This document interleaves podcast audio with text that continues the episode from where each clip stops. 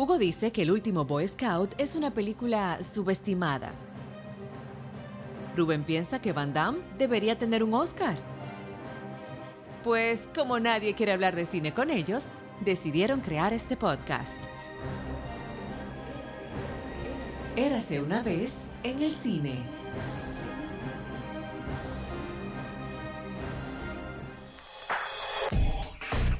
Hola amigos del podcast. ¿Por qué yo digo del podcast? Cuidado con lo que va a hacer, cuidado con lo que va a hacer, porque ya te dije la otra vez que esa introducción de tuya estaba floja. Sí, porque yo digo del podcast. Como que. Sí. Presenta la cosa bien, por favor. Hola amigos, bienvenidos al podcast Érase una vez ¿Y por qué cine. tú dices como si estuviéramos en radio, televisión? No me interrumpa. Ok. Hola amigos. Tú puedes decir otra cosa que no sea hola amigos. Tú sabes que estamos grabando ya. Por eso que te estoy diciendo, para que salga bien la grabación. Daniel, no lo borre. Ok, dale. Hola amigos, bienvenidos al podcast Érase una vez en el cine. En nuestra tercera temporada. No sé qué episodio sería este, pero estamos en la tercera temporada. Y hoy tenemos un plato fuerte. Pienso que este es uno de los temas que se van a seguir hablando. Yo pienso que este es el tema del año, al menos cinematográficamente, porque yo espero que no pase nada fuera de Tom Cruise y su Top Gun. Y es interesante porque es un tema cinematográfico, pero no es cine.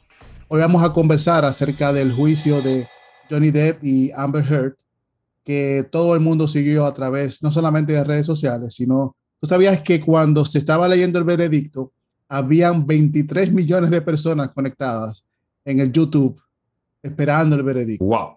23 millones de personas esperando un veredicto que duró unos 12 minutos. Hoy tenemos a Maika Mejía Barros. Ella es abogada y cinéfila, así fue que me pidió que la presentara. Y Sara Morbidi, que ella es, ella lo va a decir porque es algo muy complicado, Sí. que se llama Coach Gestapo. Counselor, counselor Gestalt. Eso no es la policía nazi. Gestapo. Eso es como Gestapo. No, pues nada que ver con eso, todo lo contrario. Ok. O habla como un nazi, una vaina de eso. Sí, porque él tiene origen en Alemania. Ah, Ve, sabía, Pues. yo sabía que por ahí iba la vaina. Esta raza aria. Entonces, para crear contexto, Amber Heard es una actriz muy mediocre que se enamoró de Johnny Depp, que obviamente no necesita presentación. Y así que tú creas contexto. Pero ven acá, no, no, no, no, pero, no, pues yo hablé- estás yo- creando un bias. Eso no es crear contexto. No, yo no hablé de ella como persona, yo hablé como actriz. Actriz mediocre. Porque es mediocre. Y vas a decir, Johnny Depp es un gran actor. Dime, No, tú no me dejaste terminar, tú me interrumpiste. ya estás condicionando la conversación. Pero ok, dale. No, porque la- el resultado está ahí. Ok. Dime una buena actuación de ella. Amber Heard no, no tiene ninguna buena actuación. Bueno, pues entonces, entonces Johnny Depp tiene varias. Ok. Entonces, ellos se enamoraron en el 2015 por ahí. Yo tengo que contradecirte en ese sentido. Ok, gracias, Michael. Para mí, la mejor actuación de Amber Heard fueron estas seis semanas en ese juicio. en Virginia, una actuación magistral, señores, magistral, de verdad. Ok. Tú sabes que eso es parte de lo que yo quería hablar. Y hubiese sido interesante que tuviéramos un periodista también, porque algo que comentábamos antes de iniciar es cómo se condicionó previo del juicio a que ya Johnny Depp era como la víctima de lo que estaba pasando y Amber era aquella villana. Y yo pienso que todo tuvo que ver con la mala asesoración que ella tuvo para vestirse. Como que fueron tantas cosas que ya el público se condicionó para darla a ella como perdedora. Yo sé que los jurados no pueden tener acceso a las noticias ni nada de lo que pasa alrededor durante lo que ocurre el juicio, pero algo, no sé si fue una energía o algo, porque usualmente cuando pasan este tipo de juicios no lo pasan públicamente. Te pasan de que folletos que se dibujaron y relatos, pero esto se vendió. Esto se vendió y fue un toque de queda y como yo mencionaba, hubo 23 millones de personas esperaron los 12 minutos del veredicto que se dio hace ya unas semanas. Entonces, para crear ya el contexto de lo que pasó, yo se lo voy a dejar a Maikar, que es la que sabe los tecnicismos legales. Bueno, para comenzar, lo primero que tenemos que tener en cuenta es que no era un juicio penal. Esto no era un juicio donde hay un delito, donde hay una parte inocente, una culpable. Esto era una demanda civil por difamación. Es importante entenderlo porque en realidad el juicio por momentos, por todas las cosas que se ventilaron, hizo pensar que estábamos ante quizá un juicio de índole penal, de violencia doméstica, pero no fue así. Ya como tú bien mencionabas, o sea, Amber Heard y Johnny Depp eran pareja, tuvieron una relación un poco tumultuosa hasta que ella pues pide el divorcio y junto con el divorcio viene también una solicitud de una orden de alejamiento alegando que el actor había incurrido en actos de violencia verbal y física durante la relación, etcétera, y alcanzaron un acuerdo económico de unos 7 millones de dólares, se divorcian y ella retira la orden de alejamiento. Entonces, ¿qué sucede?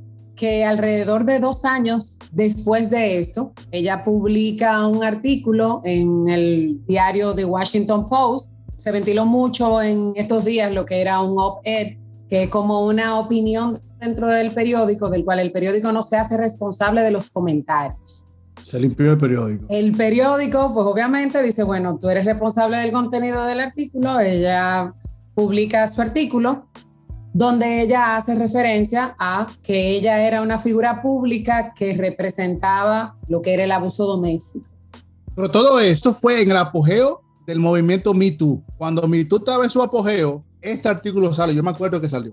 Claro, en el apogeo del Me Too y también próximo al estreno de la película Aquaman, donde ella sí. también actuaba. O sea, esto fue a finales del año 2018, en el mes de diciembre, específicamente el 18 de diciembre, y la película se estrenaba el día 21. O sea que en medio de todo lo que es la atención que causan estos estrenos de películas de este tipo, y pues sale publicado el artículo, pues generó mucha atención en medio de lo que era el movimiento Me Too y demás. Entonces ella hace estas alegaciones en este artículo donde ella pues se victimiza como una persona que durante la relación de matrimonio había sido abusada sin decir el nombre. Ella nunca utilizó el nombre de, de, Johnny Depp. Sin decir el nombre de Johnny Depp, pero obviamente haciendo alusión a su matrimonio, su relación más reciente había sido la del actor y pues ahí es que se genera todo lo que ha dado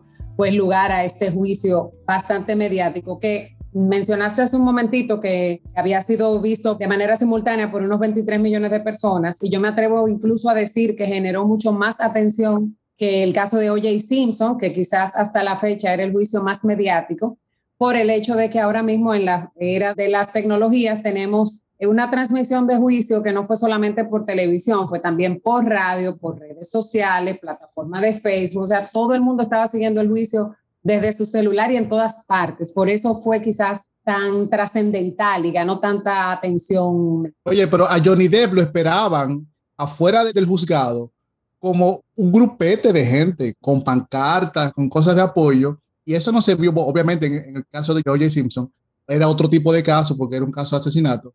Pero aquí, aquí había un villano que tenía una figura y había un héroe y había una víctima que también tenía figura. Y como era algo cada dos días que pasaba, creo que era así, había memes, habían de todo y todo lo que pasaba con Amber lo utilizaban como burla y todo lo que pasaba con Johnny Depp lo utilizaban como que tenía poder, como fuerza mental, como que el tipo se reía, lo estaba chilling, hacía chistes y eso se vendió mucho. Yo pienso que eso tuvo mucha inclinación en el público, cómo el público reaccionó. Y otra cosa es que también, tú lo dices, o sea, fueron alrededor de seis semanas, estamos hablando de un mes y medio, de citaciones, audiencias y demás, donde vimos, y esto lo escuché también de un psicólogo clínico que hablaba de los aspectos del caso vinculados a la psicología, donde decía, vemos como la figura de Johnny Depp, que en los primeros días del juicio se veía un poco apagado, demacrado, fue ganando fuerza a medida que fueron pasando las semanas. Ya luego, en los días finales, próximo al veredicto, se veía un Johnny Depp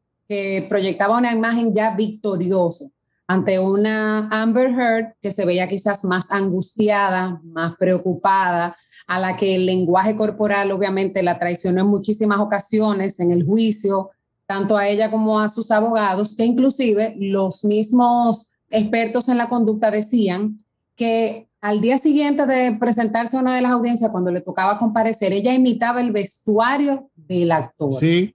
Quizás una forma de generar cierta empatía con el público de él porque la realidad es que hasta eso cambió drásticamente de los primeros días de juicio hasta el final. O sea, él se ponía una chaqueta gris con un, una especie de pin de la marca que estaba vistiendo y algunos accesorios y ella imitaba prácticamente igual el vestuario. Obviamente esas son cosas que también para los expertos de la conducta llamó mucho la atención.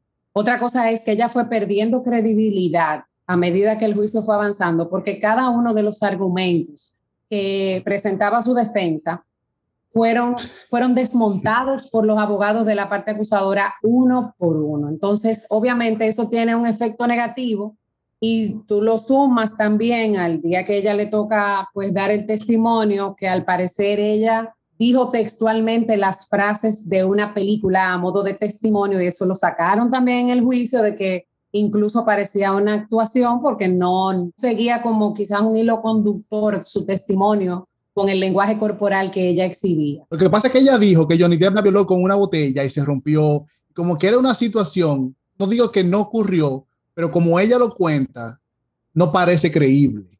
Entonces, eso que tú dices es muy cierto. Yo pienso que también tuvo que ver mucho la estrategia que utilizaron los abogados de Johnny Depp, porque yo pienso que el juicio se perdió en cuando presentan el video de James Franco subiéndose al ascensor y yendo a la casa de ella. Incluso hubo una parte que ponen unos textos que Johnny Depp le mandó a ella diciéndole hasta amenazas de muerte y nadie le hizo caso a eso. También tú tienes por otro lado el hecho de que la misma Amber en algunas de los mismos testimonios que ella decía, inclusive ella dijo un día que él la había agredido y que ella se había cubierto el rostro con un maquillaje de una marca y la misma marca salió en redes sociales a desmentirla y a decir que la línea de maquillaje de la marca con la que ella dice haberse tapado los moretones salió dos años después de haber ocurrido. Dios mío. Imagínate, así es como fueron cada uno de los argumentos de ella siendo desmontados por la opinión pública, por la prensa, de que de repente decían, bueno, ella salió con golpes en la cara, pero al otro día estaba quizá de camino a un restaurante y se veía como muy sonriente y, quizá eso no concuerda un poco con el perfil de una persona que está siendo abusada. Y el factor del público, a pesar de que el juicio se llevó a cabo en Virginia y no en Hollywood, imagínense un juicio de esa magnitud en California, hubiese concitado el triple de atención, que también ese fue otro de los factores que en el juicio llamó mucho la atención de por qué el juicio se llevó a cabo en el condado de Fairfax en Virginia y no en California.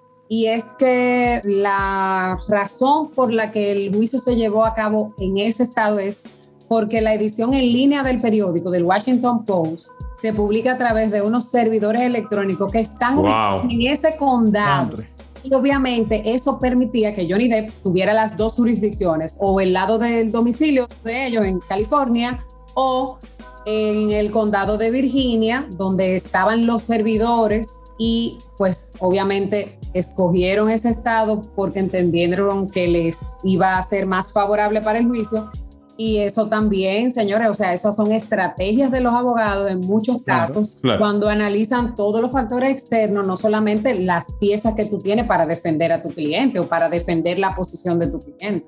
Pero, Maika, antes de que entremos a la parte que tú muy bien mencionaste, clínica y emocional de, los, de cada uno de los imputados, ¿qué sucede desde el punto de vista técnico porque aquí tú tienes a dos actores, como Rubén dijo al principio, una que es una actriz que su carrera no ha tenido luces y otro que es un actor que hasta este momento, hasta previo al juicio, era uno de los actores más reconocidos de la industria, ¿verdad? Con una carrera de más de 100 títulos, personajes icónicos de la pantalla grande, o sea, Johnny Depp, un querido, incluso por momentos fue un sex symbol todo, o sea, todo lo que tú puedes lograr en Hollywood, Johnny Depp lo ha logrado a nivel de estrella de cine. Pero cuando tú tienes estos dos elementos que no son tus imputados naturales o promedio, si se quiere decir, entonces tú tienes un jurado de 12 personas que van a emitir un veredicto, pero que de una u otra manera van a estar recibiendo esa influencia de lo que ellos puedan, el performance que ellos puedan poner en el juzgado. No solo sus abogados, ¿verdad? Porque ya el abogado tiene la tarea de, como tú bien dices, desmontar cada una de las teorías de la barra contraria. Pero tú tienes también al acusado o a los acusados que emiten, o sea, emiten emociones, están ahí y proyectan algo y aunque el jurado se supone que no debe de, vamos a decir, de dejarse teñir, eso le incide cómo se prepara un jurado para eso. O sea, cómo dentro de un juicio, cuando tú tienes elementos externos que son tan fuertes, cómo se manejaría a nivel legal ese aspecto de que, bueno, este hombre puede estar montando una actuación ahí, llorando, como tú bien dijiste, se creció, fue de menos a más, primero estaba así, todo compungido, después se veía victorioso, y ella, bueno, como a la actriz mediocre que es, pues no pudo dar más, vamos a decir. ¿Qué pasa en ese sentido? O tú como abogada, ¿qué perspectiva y qué visión le das a eso? La maltrataste, oíste. y me peleaste a mí porque le dije mediocre. pero la maltrataste. lo repitió, le hizo hincapié. No, mira, mira lo que sucede. Y vuelvo a decir algo que había mencionado al inicio. Estamos ante un juicio por difamación y no ante un juicio penal. Y la difamación en el caso de Johnny Depp y de Amber Heard se produjo en un artículo publicado en el periódico. Así que poco importa el lenguaje corporal, el testimonio, si es creíble o no el testimonio. El artículo está ahí. Fue publicado en un diario de prensa internacional y podemos acceder todos a él. Y eso es lo que el jurado ve. Eso es lo que el jurado analiza en un caso de difamación. Entonces, ¿qué sucede? Era un jurado de siete personas solamente, porque por tratarse de un caso de difamación, la composición del jurado es menor. No se requiere el máximo de 12, sino siete solamente, que me parece que eran cuatro suplentes en caso de que alguno de ellos no estuviera, pero la decisión fue de los siete. Y en los casos de difamación e injuria, lo que reciben los jurados es un cuestionario, que tengo entendido que en este caso era un cuestionario de 42 preguntas, donde básicamente ellos tenían que contestar el cuestionario, llenar las informaciones respecto a cuáles consideraban que iban a ser los aspectos de la condenación económica de cada uno de ellos de hecho, el retraso en el día de la lectura del juicio se produjo porque al parecer había uno o algunos de ellos que habían dejado el monto de la condenación en blanco y eso fue lo que provocó el retraso. O sea, la decisión del jurado llegó de manera unánime porque lo que se están analizando son puros aspectos contenidos en un escrito, no un juicio penal como tal. Entonces, ¿qué pasa? Okay. Cada una de las partes presentó lo que eran los puntos que consideraban los puntos en los que se produjo la difamación. O sea, en, los argumentos presentados por los abogados de Johnny Depp, ellos presentaron tres aspectos o más bien tres puntos fundamentales donde ellos decían dentro del artículo, estos fueron los puntos difamatorios, este, este y este. Eh, de hecho, lo voy a leer porque lo tengo identificado, son puntos cortos. La parte acusadora, Johnny Depp decía que el artículo publicado por Amber había dicho, me pronuncié contra la violencia sexual y enfrenté la ira de nuestra cultura. Eso tiene que cambiar. Hace dos años me convertí en una figura pública que representa el abuso doméstico y sentí toda la fuerza de la ira que nuestra cultura tiene contra las mujeres que denuncian.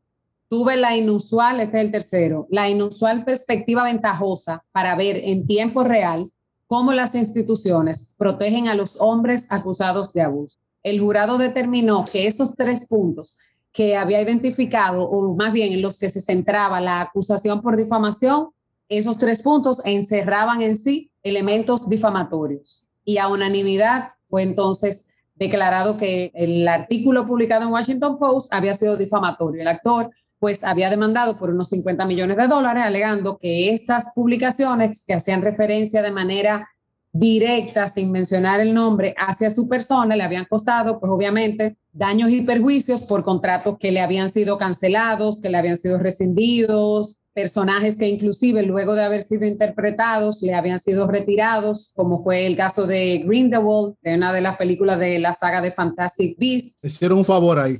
Y así sucesivamente, entonces, el jurado determinó que efectivamente esos tres puntos habían sido difamatorios. En cambio, en el caso de Amber, ella centró su defensa. Bueno, aquí vale decir que ella no solamente tenía que defenderse de esa acusación, sino que ella contrademandó, o sea que era un juicio por difamación y una contrademanda también por difamación, porque ella entendía que él también la había difamado, diciendo cosas de ella, en medio del proceso que moralmente también le habían afectado. Entonces, de los aspectos que ella presentó en su contrademanda, de los tres puntos, el jurado solamente retuvo uno de ellos como difamatorio, que es precisamente en el caso de que uno de los abogados de Johnny Depp pues había dicho que le habían tendido una trampa, que ella había preparado la escena para que cuando llegara el 911 viera todo desordenado, que encontrara desorden en la casa, que ella básicamente preparó la escena para crear ese morbo de que cuando llegara el 911 realmente se viera que hubo un elemento de abuso. Entonces, ahí los jurados entendieron que este sí fue un elemento difamatorio. ¿Por qué? Porque estaban diciendo que ella había preparado, obviamente, la escena para tales fines y por eso la condena de Johnny Depp de dos millones Sí. en favor de Amber Heard, que al final no fueron declaraciones de Johnny Depp, fueron declaraciones de uno de sus abogados que resultó, luego de iniciado el juicio, fue expulsado. El abogado se llama Adam Waldman y él era uno de los principales abogados de Johnny Depp y fue expulsado porque vendió informaciones a la prensa. Qué bárbaro. Él filtró audio, videos, fotos, por eso vimos tanto material del Qué película. vimos tanto material en en todas partes porque él, al ser un caso de la magnitud que era, pues obviamente vendió todo esto y luego él es excluido del juicio. Ahí ustedes ven que la abogada Camille Vázquez fue quizás quien tuvo uno de los roles protagónicos A cómo enamorar a ella, Johnny Depp. de origen latino, que de hecho hoy mismo trascendió que la firma donde ella es abogada la ascendió a socia. Y hay una dominicana también. Y hay una dominicana también que participó en ese equipo. Entonces, ¿qué sucede? Estamos hablando de un caso de difamación donde el jurado tenía solamente que ceñirse a decir si los elementos de la difamación estaban configurados en esos tres aspectos del artículo y efectivamente por eso fue la condena. Entonces, ¿qué pasa? Ya hablando un poquito del tema de la condena, eh, la condena fue de unos 15 millones en total condenando a Amber a pagar 10 millones como una compensación de daños y perjuicios y 5 millones en calidad de unos daños punitivos, que para nosotros en República Dominicana muchos se preguntarán qué es eso de daño punitivo, o sea, cuál es la diferencia entre daño y perjuicio y daños punitivos. En el caso de Johnny Depp, a él solamente lo condenaron a pagar 2 millones por daños y perjuicios, pero no hubo daño punitivo. Entonces, la diferencia entre uno y otro es que mientras los daños y perjuicios son para reembolsar al querellante sobre pérdidas reales que experimentó o ha experimentado en el proceso, ya sea de ganancias futuras o pérdidas reales o dinero que dejó de percibir por el proceso, lo que son los daños punitivos es para castigar al defendido, a quien le imponen los daños punitivos, es para castigarlo y en cierto modo disuadirlo económicamente, porque a todo el mundo le duele su bolsillo, de no volver a repetir la acción. Pau Pau. Ella ya tuvo un doble castigo, eso es como un pau pau. Es un Pau Pau. Mira, para que te Te quede voy a castigar Pau, pau. porque por tu culpa esa persona dejó de percibir el dinero de los contratos, de la película que estaba haciendo, etcétera, y también te voy a condenar 5 millones más para que tú no lo vuelvas a hacer. Fue rebajado ese monto de 5 millones. Porque él pidió 50. Eh, No, no, pero esa no es la razón. El monto de los 5 millones de los daños punitivos fue rebajado porque resulta que en el estado de Virginia el tope para daños punitivos es de 350 mil dólares. Entonces la jueza condenó a Amber a 5 millones y después tuvo que ajustarlo al tope que es que es 350 mil. O sea que la condena es de unos 10 millones, 350 mil. Le bajaron para ayudarla un poco. Le bajó. Va a tener que hacer menos Uber ahora. No, tú sabes que me da risa que incluso uno de los tópicos que se usó mucho como comedia es que el mismo día de- del veredicto, OnlyFans taguió a Amber Heard diciendo te recibimos con los brazos abiertos si quieres hacer un poquito de dinero. Ahí lo hace rápido, ahí lo hace Lo rápido. hace en un mes. Yo quiero escuchar a Sara con la opinión. Sí, pero con Sara, la idea es, y es un punto que no se ha comentado, es que yo sé que hubo show, fue todo muy interesante, se aprendió mucho, se conoció mucho de la vida personal de estas personas. Yo ni sabía que Johnny Depp tenía Instagram. Vas a conocer más si Amber Heard acepta la propuesta de OnlyFans. Bueno, tú nada más tienes que ver de Savages, la película, ok. y ahí tú te vas a dar cuenta. Entonces, algo que no se ha hablado es de la violencia. Como hubo violencia en ambos lados. No importa quién ganó, no importa quién fue que perdió. Lo que pasa es que yo siento que ahora el término de ser tóxico se utiliza muy burlón. Muy alegre, muy alegre. Sí, como que se utiliza para taguear a una persona que probablemente está inestable emocionalmente. Sí. La toxicidad va más allá de llamar mucho a la pareja. Exacto, exacto. va más allá. Rubén está siendo tóxico ahora mismo. Gracias, yo también te quiero. Entonces, yo quiero que Sara me cree este contexto de que si se vieron, como que ellos sabían, son dos personas famosas y usualmente esos matrimonios de Hollywood no duran tanto. Entonces, según tú, con el resultado del juicio, con todo lo que se dijo del juicio, ¿cómo tú crees que fue esa dinámica de pareja y por qué llegó a ese extremo? ¿Por qué tuvo que ella hacer lo que hizo en la cama? Porque ella también provocaba que le daba medicamentos a Johnny Depp para que él se durmiera, le daba un helado para que se le derritiera, luego hacía la foto. Como que es tu pareja, ¿entiendes? Como, ¿por qué tú no protegiste esa intimidad de pareja? ¿Y por qué Johnny Depp, obviamente, en un estado y no justificando que tuvo que el tipo usaba drogas, agredía de muchas formas? Incluso hay audios que le decía cosas a ella que obviamente no es normal a una persona que tú amas. Y ella también se burlaba de él, le decía viejo, como ese tipo de dinámica que esas dos personas tenían, que no representa la idea de, de tú mudarte o vivir con una persona. Claro. Antes de todo, vamos a aclarar una cosa, las personas no son tóxicas, son las relaciones que son tóxicas. Te salvate, Rubén. ¿Te dije? ¿Tú no me haces caso?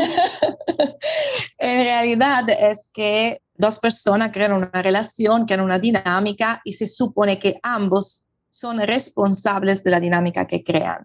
Y creo que falta mucha educación emocional y mucha educación de relaciones para comprender que cuando vemos los primeros señales de una violencia dentro de una relación, ya es la hora de irse. No nos educan en este sentido. De hecho, culturalmente y a nivel educativo, en, en todos los sentidos, nos enseñan a aguantar, a esperar que el otro cambie, que el otro comprenda. Y esto trae consecuencias muy graves. Pero en este caso en específico, creo que esto va mucho más allá de esto, este simple tema cultural y educativo en términos emocional. Creo que hay una dinámica. Ellos dos estaban alimentando esta relación tóxica porque atrás de esto evidentemente había un placer.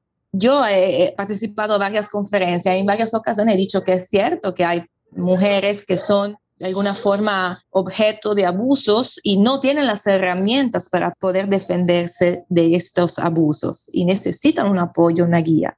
Pero también es cierto que hay otras situaciones en las cuales no quieren asumir la responsabilidad de lo que pasa.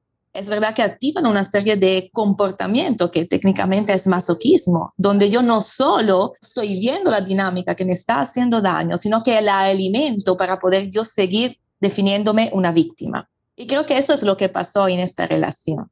Realmente creo que la responsabilidad es de ambos y sobre todo cuando se ven esa dinámica de yo voy a grabar lo que tú haces. Exacto, como que esa parte de que grabaron todo, ya ellos sabían que iban a hacer algo con eso, porque usualmente tú puedes estar en una relación y tú no vas grabando lo que tú le dices a tu pareja, pero Johnny Depp sabía que ella estaba haciendo algo y ella sabía también que estaba pasando algo y ambos se grababan como que esa parte me sorprendió mucho, porque si tú me enseñas a mí una grabación por teléfono, que tú tienes acceso por, por, por, por lo que sea, o, o, te estaba grabando el FBI o te estaba grabando alguien, pero ellos se grababan ellos mismos. Incluso hay una pelea que ella le dice a Johnny Depp, ¿quién te va a creer a ti que tú eres un hombre y que yo te estaba agrediendo físicamente? Nadie te lo va a creer, aunque tú seas Johnny Depp. Fue un elemento trascendental para que el jurado pudiera apreciar que la víctima de violencia realmente también era victimario, porque ese argumento fue fundamental para la defensa de Johnny Depp de probar que realmente ella era violenta, pero y sin quitarle el momento a Sara, lo que sí demostró el juicio es que, y lo vemos en la condenación, o sea, ambas partes fueron condenadas por difamación, tanto él como ella que contrademandó, pero lo que puso en evidencia el juicio es que se pudo probar que ambos fueron violentos. Él fue violento. El hecho de que él saliera quizá victorioso por el juicio de difamación no lo hace menos violento y no quiere decir que en la relación realmente hubo elementos de violencia, porque los mismos psicólogos que participaron como testigos en el proceso lo dijeron. Ellos llegaron a ir a terapia de pareja y no terminaban las sesiones. Ella era volátil, tenía trastorno inclusive de personalidad provocado como una especie de estrés postraumático porque ella sentía que la iba a dejar. que la iba a abandonar. Entonces es obviamente como el caldo de cultivo para una relación tóxica, para dos personas que no pueden estar juntos, pero que estando separados también se hacen daño, porque todo el tema de todo lo que se ha filtrado a la prensa salió gran parte por parte de la misma pareja. Ambos usaron esos elementos para defender sus posiciones en el juicio y había demasiado material realmente hubo algo que fue muy cinematográfico. Yo sé que cuando lo diga se van a acordar del secreto de sus ojos, que es que hay una parte que él dice antes del juicio y ella lo repite, que él le había jurado a ella que más nunca le iba a mirar a los ojos. Ah, sí. Que más nunca le iba a mirar a la cara. Y el tipo, cada vez que ella hablaba, él siempre estaba mirando hacia abajo. Y ella lo dice. Ella lo dice. Él me juró en tal año, después que salió el artículo, que más nunca me iba a mirar a la cara. Y así ha sido durante todo el juicio. Yo dije, coño, mano, aquí hay una freaking película que esta gente se han creado que es increíble. Entonces, volviendo al punto de la violencia, la reacción que tuvimos nosotros desde que inició todo era, olvídate de la violencia, no importa lo que digan, yo estoy con Johnny Depp. Entonces, ¿qué crees tú, Sara, que fue el elemento principal? Porque yo pienso que mucha gente se sintió identificada porque ya estaban cansados de que el movimiento MeToo siempre acusaba a un hombre. Siempre era el hombre, siempre era el hombre, siempre era el hombre. Esta es la primera vez, tal vez públicamente, que vemos cómo se acusa formalmente a una mujer de violencia y se lleva a juicio y pasa lo que pasa.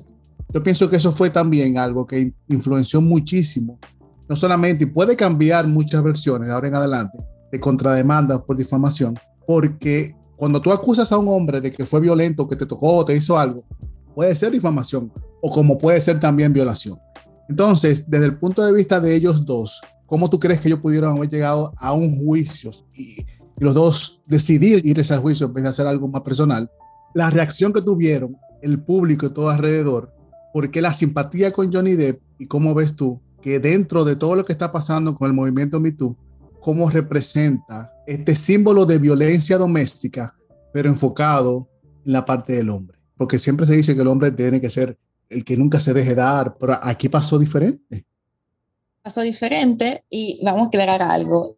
El mundo ha cambiado, está cambiando. En Europa, de donde vengo, hay muchísimos casos de violencia hacia el hombre. Ahora mismo el Departamento de Unión Europea tuvo que crear un departamento para defensa del hombre. En realidad es como si de repente muchísimas mujeres entienden que la forma para hacer justicia de muchos años de maltrato, de machismo, es hacer exactamente lo mismo hacia el hombre. Y yo creo que violencia es violencia, independientemente de que haga el hombre o la mujer. Eso no justifica absolutamente nada. Aclarar algo, nadie está en una relación de violencia si no está dispuesto a ser violentado, porque nadie te obliga a estar ahí. O sea, ahí hay algo de base, ¿no? Nadie te obliga a estar en esta relación si tú no quieres. Y si no tengo la herramienta por salir, pues la puedo buscar, pero sigo estando ahí, sigue siendo una elección. Y eso es importante que pase. Todos, quien sea que esté sufriendo una violencia física, sexual, emocional, económica, hay muchísimo tipo de violencia, tiene la herramienta para poderlo hacer. Dentro de las formas de salir, obviamente, es crear una red. Entonces, no me sorprende el hecho que de alguna forma ella intentó crear una red alrededor de ella, y al final pienso que eso lo utilizó o intentó utilizarlo exclusivamente como una forma de marketing, de hacerse ver con el movimiento Me Too. Una estrategia que le salió de las manos porque no quiero decir nada sobre su forma de actuar, pero sí viendo el juicio, yo que quizás estoy un poco más atenta al comportamiento, a la comunicación, al lenguaje de las personas, puedo decir que no sentía absolutamente nada de auténtico en sus declaraciones. Y yo lo puedo decir como profesional, pero creo que todos tenemos esa capacidad de darnos cuenta de alguna forma cuando alguien es auténtico, es coherente consigo mismo y cuando no lo es. Y ella no lo fue. O sea, más allá de Johnny Depp o de ella, yo creo que el público no puede tener simpatía, no puede sentir empatía hacia una persona que es totalmente no auténtica antes de todo consigo misma. Y ella no lo es definitivamente. ¿Sabe qué, Sara? Que ahora que mencionas eso, realmente quizás el escenario para ella haberse mostrado como víctima de abuso doméstico, verbal, físico o sexual, fue precisamente cuando ella solicitó el divorcio, pero ella decidió transarse por un acuerdo de 7 millones de dólares. O sea, en ese momento que ella solicita el divorcio, que incluso pidió una orden de alejamiento, porque ya desde ese entonces ella venía diciendo que la relación no era lo que ella esperaba, que él era violento, etcétera, etcétera, pero ella lo retira. Entonces, como que realmente no resulta a veces tan creíble el argumento de una persona que estando en el momento perfecto para dar un paso hacia adelante en un caso de abuso doméstico se tranza por un tema económico. Claro, porque 7 millones de dólares no te quitan el miedo de que tú seas violento conmigo. Es totalmente incoherente. Como tampoco lo que pasó ahora en el juicio por difamación. El hecho de que él sea victorioso por el juicio de difamación, porque él haya logrado demostrar que el artículo del Washington Post lo difamó, no lo hace menos violento, no lo hace víctima. Absolutamente no. No, no en un juicio por difamación no hay víctima, o sea, lo que hay es un hecho que tiene una sanción, pero entonces en ese caso nos damos cuenta de que el juicio sí puso en evidencia abuso de droga, conducta violenta, que casi siempre van de la mano. Cuando hay un abuso de droga, hay una conducta que se sale de control y una serie de cosas que los mismos expertos de la conducta que fungieron como testigos en el juicio decían, ella era el caldo de cultivo porque en cierta forma ella instigaba a que los actos de violencia comenzaran. Por supuesto. Parece que siempre iniciaban por parte de ella. Entonces una acción tiene una reacción y ellos en sí, los dos, eran una bomba de tiempo. Es el, es el modelo del comportamiento masoquista. Yo no puedo declararme víctima si no tengo un victimario. Para poder hacerlo, pues te tengo que estimular tengo que provocarte. Y bueno, obviamente Johnny Depp era la persona perfecta para esto por todo lo que él trae con su paquete, ¿no? En la relación. Sara, algo que quiero que te imagines, algo en tu experiencia. Si tú tuvieras a Johnny Depp y tuvieras a Amber post juicio como pacientes, ¿cuál tú creerías que serían esas secuelas que ella tendría para una nueva relación o Johnny Depp para otra posible relación? Y Michael luego ya de las posibles consecuencias de carrera. ¿Qué tú crees que pueda pasar como carrera para Johnny Depp y para Amber? Bueno, en realidad creo que ambos tienen un tema muy grande que enfrentar con el propio sentido de responsabilidad, porque probablemente no estaban ninguno de los dos totalmente conscientes de lo que estaban haciendo y para nada responsables de los comportamientos que han elegido tener. Y eso para mí tiene que ver mucho como actores, porque un actor tiene una tarea muy importante que conocerse si no te conoce como actor, no puede manejar un personaje. Y aparentemente ninguno de los dos si se conoce. La ventaja es que Johnny Depp, probablemente por muchas temáticas que tiene que haber enfrentado en los años, tiene más versatilidad en expresar las emociones, porque las emociones que él tiene que enfrentar, sus demonios interiores, son tan grandes que cuando representan en la pantalla un personaje que tiene ese mismo tipo de emoción, sabe entrar en conexión con el personaje. Mientras ella totalmente no se conoce, es como que esté actuando constantemente el patrón de la víctima. Y ella tiene un trabajo en ese sentido mucho más difícil que hacer. Y ahí voy, como que yo dudo que ella tenga la carrera de vuelta. Ojalá que sí. Ojalá que esto haya sido una muy mala experiencia para ambos. No es imposible. Si ella quiere trabajar sobre sí misma, puede hacerlo. Ojalá que tome la decisión de hacerlo aunque con las últimas declaraciones que he leído tengo mis dudas. Entonces yo pienso que ella debería tomarse un break. sin, duda, sin duda, sin duda, sin duda, O cambiar de asesor. un break obligado, pero es importante lo que Sara ha mencionado sobre lo versátil que ha sido Johnny Depp, eh, porque Sara hizo hincapié en algo que para un actor es muy importante conocerse a sí mismo, sobre todo porque cuando se va a meter en la piel de otra persona tiene que conocer esos límites, ¿verdad? Exacto. ¿Dónde puedo parar? ¿Dónde tengo que parar para desprenderme de ese personaje luego?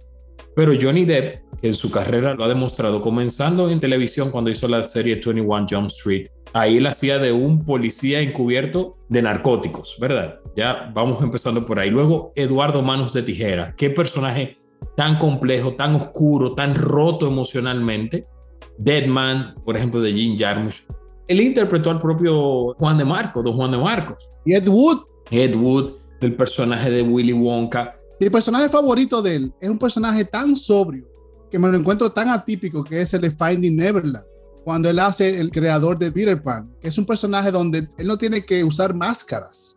Y ahí vemos a un Johnny Depp sin exageraciones y choca, porque cuando tú ves la carrera de él, él siempre se salía de lo normal, incluso con Jack Sparrow. Ese es el atípico pirata de la historia del cine y, eso fue lo que lo hizo especial. Pero ahora con Michael, ¿qué tú crees o cuál tú crees que serían las consecuencias ya post juicio?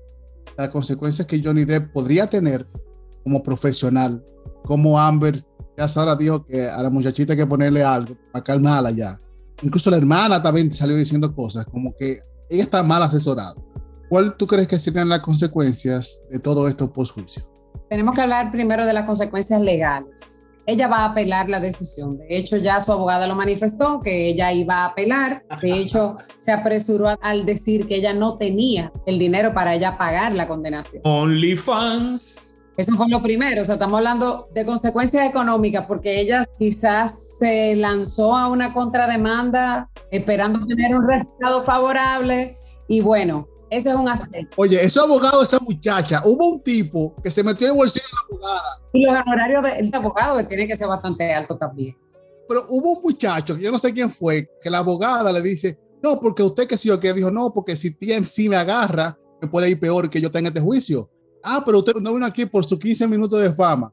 Yo dije, no, pero yo podía decir lo mismo de usted porque agarró a Amber como cliente y todo el mundo como, oh, como que fue lo que pasó, como que todo lo que pasó, yo no sé si fue manipulado por la prensa, pero como que la parte cómica de todo era lo que hacía el lado de Amber Heard y toda la parte heroína, como que la abogada de Johnny Depp le pasaba la mano, lo abrazaba, como que había una relación muy cercana. Y yo pienso que eso fue parte del show. Pero ahora Johnny Depp, allá, allá en su casa, él dice, ok, déjame buscar trabajo ¿Tú crees que va a tener muchas consecuencias para eso? Mira, lo primero es que el talento de Johnny Depp no lo vamos a discutir, o sea, él tiene un talento indiscutible. El juicio sí ventiló que de hecho se ha cuestionado un poco el tema de la carrera de ella como actriz, ya fuera de lo que es broma, porque incluso salió a relucir en el juicio que él dejó caer la chinita de que el papel que ella le dieron en Aquaman fue por él. Entonces eso cuestiona si realmente ella tiene talento como actriz, si la actuación es lo suyo y si le van a llegar las oportunidades, porque si hablamos de que una oportunidad de un papel protagónico te llegó por la relación de la pareja, de hecho cuando estás con una pareja famosa, pues captas mucho la atención y eso puede en algún momento, desde el criterio de oportunidad, tú lo puedes aprovechar mientras estás con la pareja. Ahora, si ya te dejaste de ella, vendría quizá la debacle de qué va a pasar, porque ahora tú no tienes ese empuje.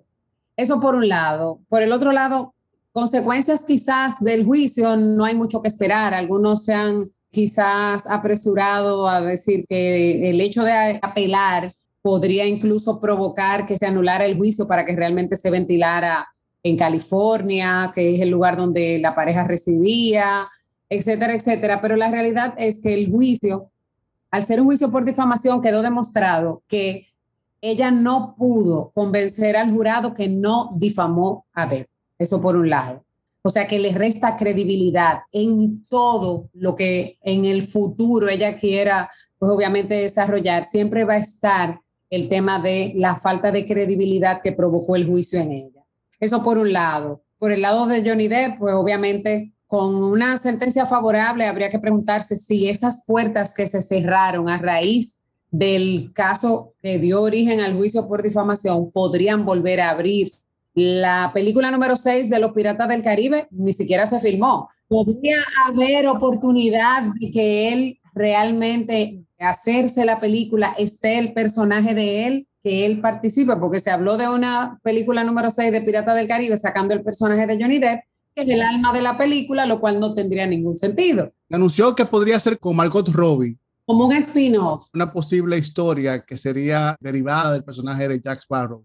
Yo pienso que sería un fracaso total. Claro, entonces, por ejemplo, en el caso de Amber, sí, yo diría que alejarse un poco del foco público, debe apelar la sentencia. Hmm. Es lo normal. Quien lleva las de perder es ella, o sea, quizás para tratar de reducir un poquito el aspecto de la condena económica, porque de hecho esta semana salió a relucir mucho cuáles eran los patrimonios de cada uno de ellos y se hablaba de que ella tiene patrimonio económico de menos de 15 o de menos de 10 millones de dólares, imagínate, o sea, ella debe alejarse un poco del foco público. O puede ir a Dominicana a hacer cine. Muchacho. No cuenten conmigo. Oh. En Dominicana se están haciendo 20 películas en un año.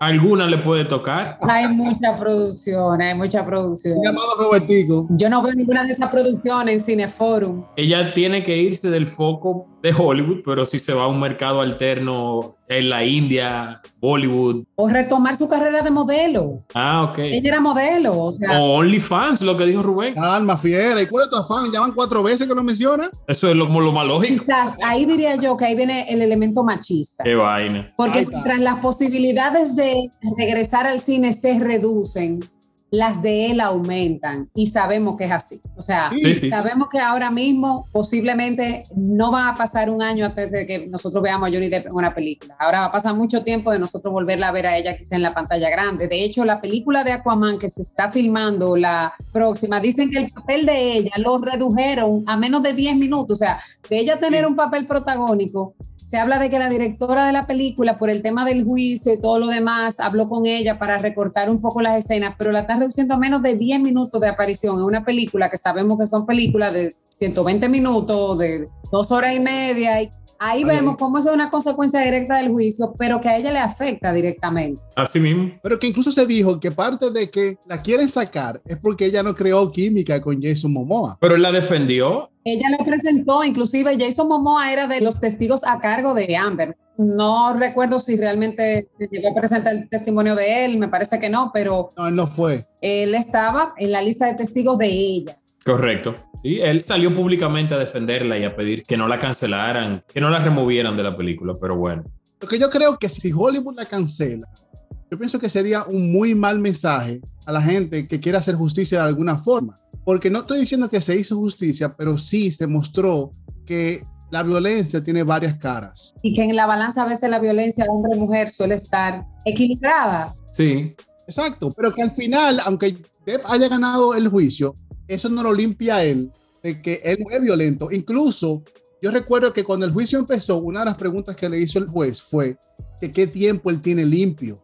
Él dice que él tiene un año que salió de rehabilitación y que en ese año él no había tomado ni usado droga ni había tomado alcohol.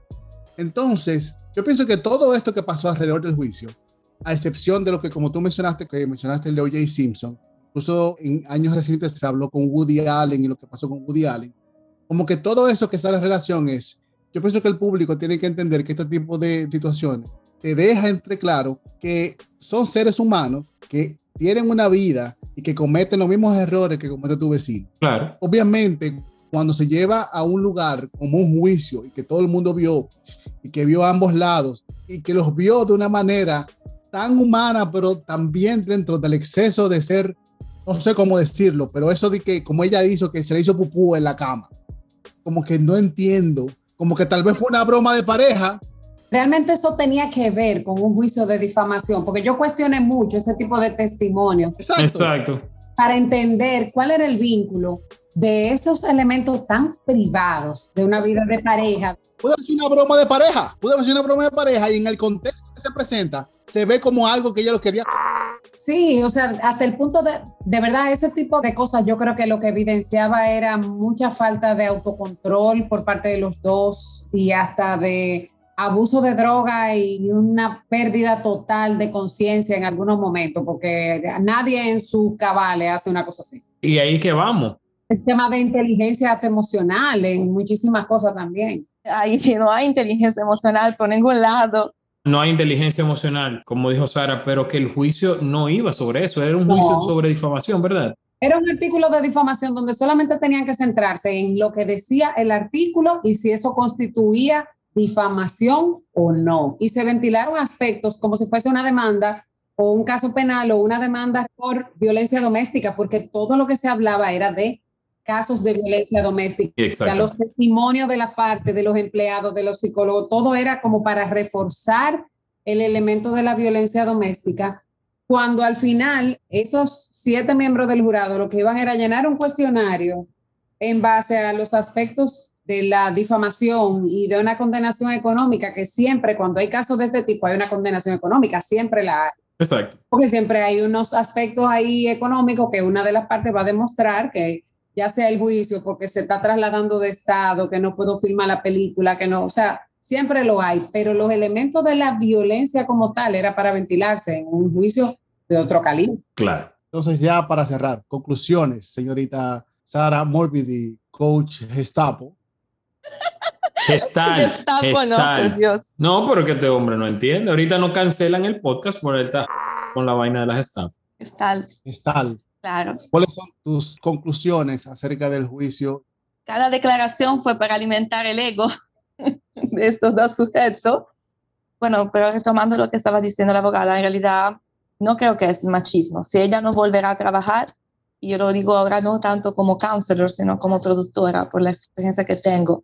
Un productor de cine evalúa sus actores, las personas con que colabora, y no creo que debería ser un acto de machismo. Si no volverá a trabajar, creo que también más allá del machismo, porque no todos son machistas. Debe haber también otras razones por las cuales no la van a volver a llamar.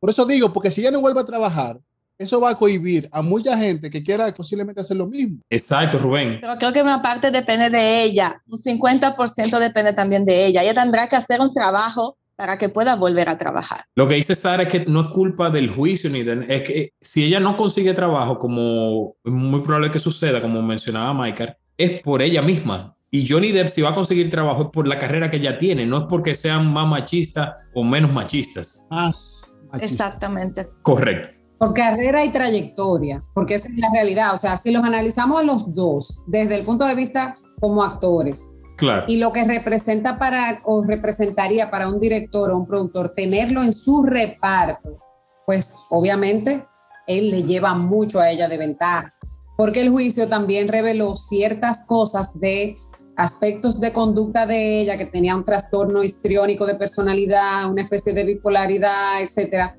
que tú realmente te cuestionas si aún teniendo eso ella podría llevar exitosamente una carrera de actriz o si esas cosas no influenciarían hasta en aspectos contractuales, porque obviamente los directores y los productores trabajan en base a un contrato Exacto. donde ellos lo que analizan es si esta persona me va a ser rentable o no, si me va a generar éxito en la taquilla o no, pero si me va a generar éxito en la taquilla, pero va a incumplir los aspectos del contrato porque un día va a llegar en condiciones que no puede grabar, no se aprendió el guion, porque llegó con golpes en la cara, porque llegó, está envuelta en una situación, entonces tú no eres rentable aunque seas muy buen actor. Y creo que eso es lo que también tiene que demostrar Johnny Depp, que a pesar de sus situaciones, inclusive de sus adicciones, él puede retomar su carrera, porque él lo dijo, él estuvo en, en rehab. Entonces, Rehabilitación. si tú estás en rehab, tú no estás grabando, porque tú no puedes llevar exitosamente una desintoxicación y una rehabilitación y al mismo tiempo una película. Entonces, fíjate cómo hasta eso,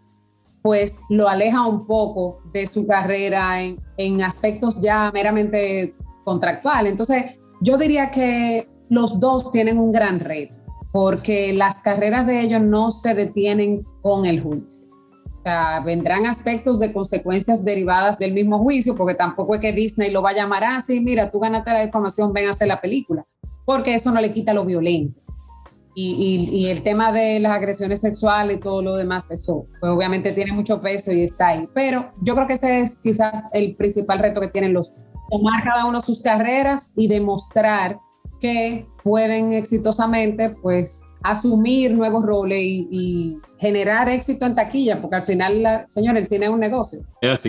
Es un negocio. No dan la oportunidad porque tú seas bueno ni bonito, te la dan porque tú eres rentable. El presidente perfecto para ambos es Robert Downey Jr. Sí. Robert Downey Jr. lo pasaron en televisión con su uniforme anaranjado. Ujú. Duró tres años preso.